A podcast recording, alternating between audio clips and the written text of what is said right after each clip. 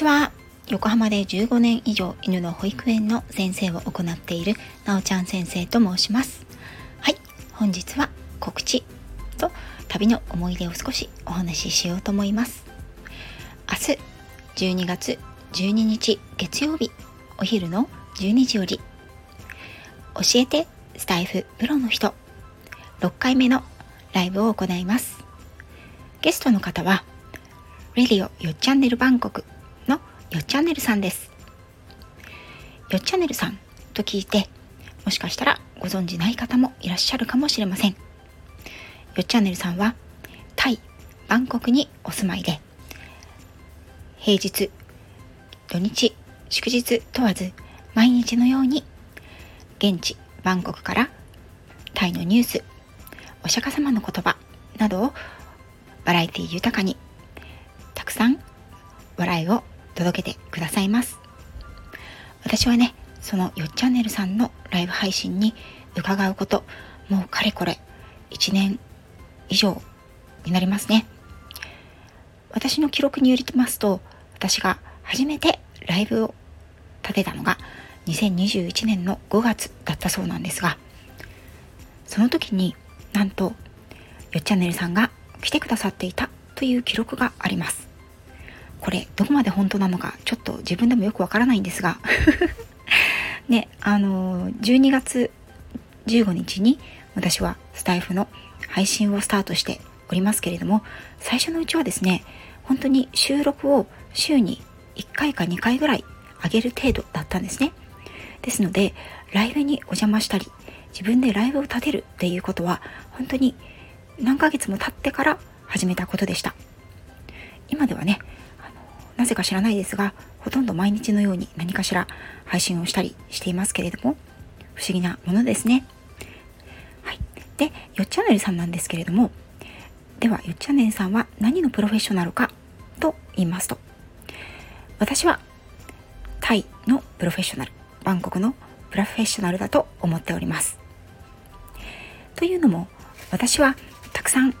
いろんな外国のね配信者さんですね。外国に住まわれてる配信者さんのお話を聞くのがとっても好きでこのスタンド FM をね聞いているといろんな国のいろんな情報を届けて現地からね届けてくださってる方がいらっしゃいますよね。その中でもタイそしてバンコクから毎日のようにこうやってエンターテインメントを忘れずにライブを行ってくださる方って本当に貴重だと思うんです。それもタイのニュース。それからリスナーさんとの交流。そして最後はお釈迦様のありがたい教え。こういった約1時間のライブの中で本当にバラエティが飛んでまして収録になることもあるんですけれどもその時にはねあのよっちゃのりさんのお友達のねちょっと聞いてよさんとかねあの山創作さんとかね バラエティ豊かなあの変わり身の方がいらっしゃってくださったりとか、そして私がよっチャンネルさんにとてもプロフェッショナル性を感じているところといえばそのリスナーさんを楽しませるということももちろんなんですけれどもよっチャンネルさんはインスタグラムや YouTube もやってらっしゃるんですがいろんなところにね自らレポートをしに行ってくださって決してガイドブックや観光ガイドそれから観光ツアーなどではいけないような現地の生の生活生の情報を毎日のように届けてくださるんですよね。これが私はとっても貴重だなと思っています。どこかの海外に滞在をしたことのある方ならわかると思うんですけれども観光で行く観光でね少しだけ滞在する人たちが得られる情報それとその現地に住んでみて得られる情報っていうのはこれはもう絶対的に違うと思うんですよね私はタイはおそらく4回か5回ぐらい行った記憶がありますちょっと4回だったか5回だったか忘れてしまったんですけれどもそのうちバンコクにはですね少なくとも3回は行ってると思うんですよね。うん。ですけれども、毎回行くたびにバンコクってね、本当にあの進化というか変化を遂げておりまして、もう数年前の情報というのは全然当てにならないんですよね。私の住んでる横浜なんてバンコクの一の繁華街サイアムに比べたら本当にもう田舎も田舎という感じでもうね私が最後にバンコクに訪れたのが5年前かな？5年前だったんですけれどもその時ももうバンコクの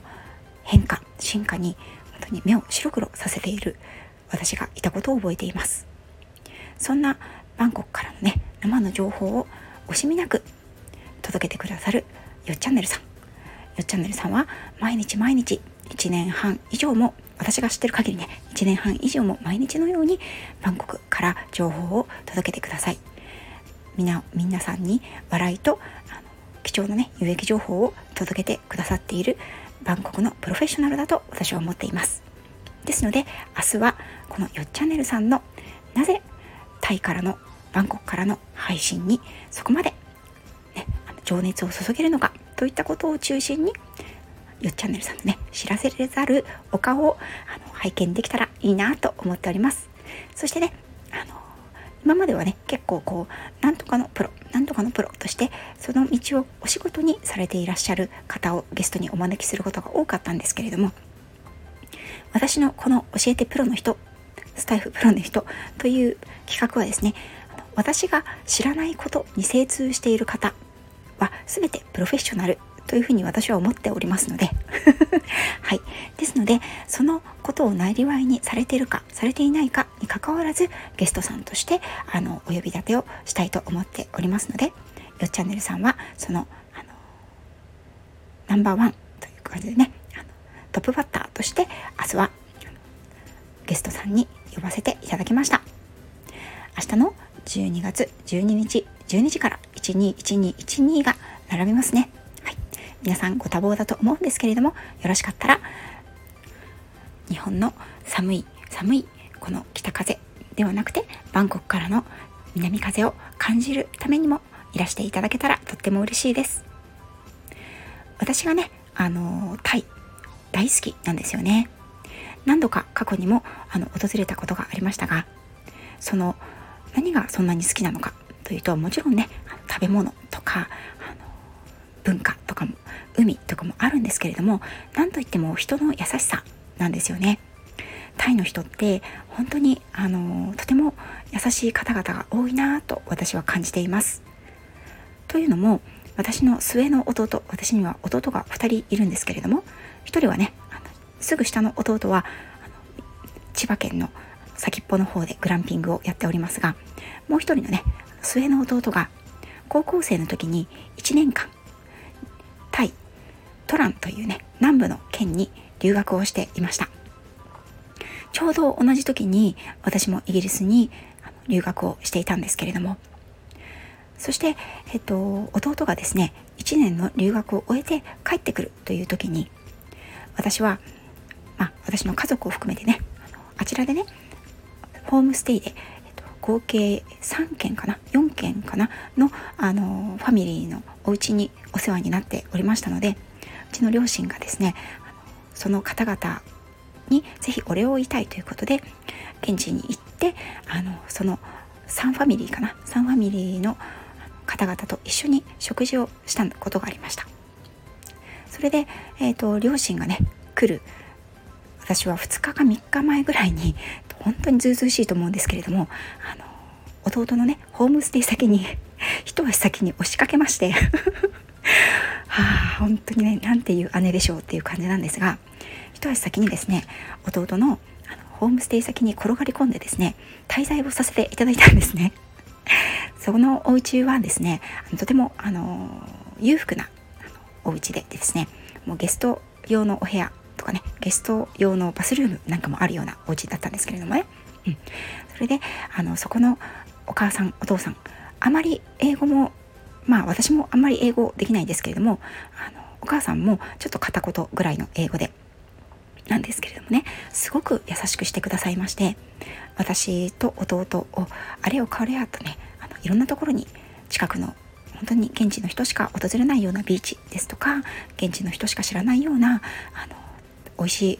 麺料理屋さんですとかお土産屋さんですとかそういったところにね連れて行ってくれたんですよね。その時のご縁というのは実は今でもつながっておりましてはい。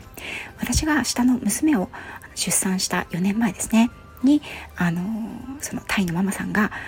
まあ、他の事情もあってなんですが日本に来られて私の実家にも来まして私も娘を連れてあ今度この子産んだんだよっていった感じでねあの会っていただいたというエピソードがあります。ね、私はタイ語が全くわからないですし英語もね本当にあの拙い限りなんですがそれでもこういった長い間私のことも覚えていてくださってまたその時にもね娘そして私へもお土産を持ってきてくださったりですとかあの時のことよく覚えてるわよとねあの私に声をかけてくださったりとか本当に温かい絆を結ばせていただいております。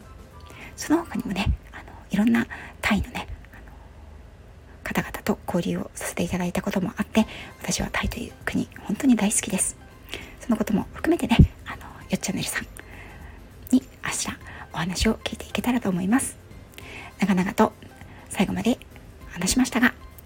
明日は、えっと、教えてスタイフプロの人第6回ゲストはよっチャンネルバンコクさんです。12時より皆様のお越しをお待ちしております。